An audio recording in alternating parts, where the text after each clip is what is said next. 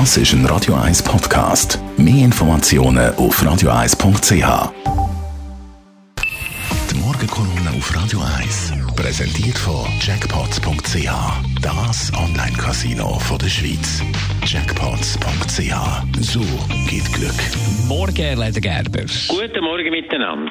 Sie haben das sicher schon gehört, das Wort vom Generationenvertrag.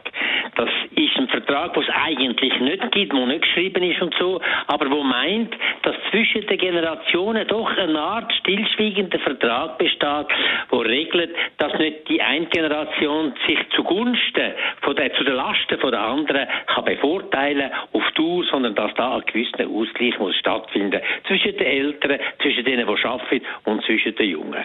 Wir sind jetzt in einer Situation in unserer Gesellschaft, wo der Generationsvertrag schon länger ganz massiv verletzt ist. Zum Beispiel im Bereich der Rente, wo die jetzigen Rentner wesentlich mehr beziehen, als sie geleistet haben und jedes Jahr Milliarden zu Lasten von denen, die noch arbeiten und ihre Rente erst aufbauen zugunsten von den älteren Semester verschoben werden. Das ist ein grösseres Problem und das wird immer schärfer und irgendwann könnte das auch das Ganze ein bisschen destabilisieren. Und jetzt gerade in der Covid-Krise hat man gesehen, dass der Generationenvertrag einiges mehr ganz massiv verletzt worden ist, weil die eine Generation enorme Leistungen müssen erbringen auf zugunsten von den anderen. Wir haben nämlich in der Schweiz etwa 90 Prozent der Bevölkerung quasi eingesperrt, um 5 Prozent der Bevölkerung zu schützen. Auch das ist nicht ganz gelungen, aber trotzdem ganz, ganz viele haben durch das überlebt. Vor allem die Jüngeren und die, die noch arbeitstätig sind, haben müssen ein grosses Opfer bringen und man hat immer an ihre Solidarität appelliert.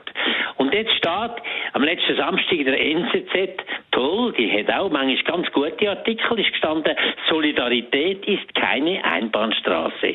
Jetzt hat man Solidarität gegenüber den Ältesten, hat man erbracht in einem sehr großen Ausmaß und es wäre jetzt falsch, wenn man die Folgen von dieser Pandemie und die Kosten von denen wieder den Jüngeren würde auflasten und nicht an den Älteren.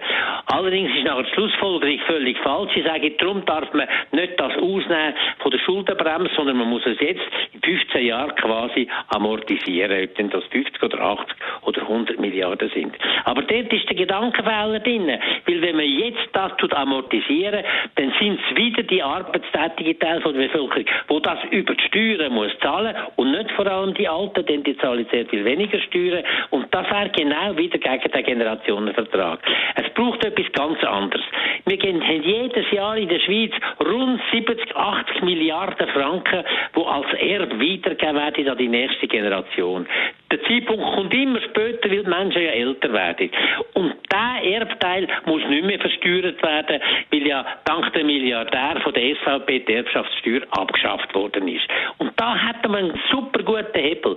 Gerade die Eltern sollen jetzt einmal vielleicht ein Drittel von ihrem Erb früher weggeben, an der nächsten und übernächsten Generation. Und zweitens sollten wir in den nächsten 15 Jahren mindestens zeitlich begrenzt eine Erbschaftssteuer einführen, die 5, 7, 8 Milliarden könnte abwerfen, um genau die Schulden abzubauen. Und da würde genau die Begünstigten jetzt einmal zahlen. Die Morgenkolumne auf Radio 1. Zum Nachlesen als Podcast auf radio1.ch. 13 am 8. Guten Morgen, 16. Juni. Das ist ein Radio 1 Podcast. Mehr Informationen auf radio1.ch.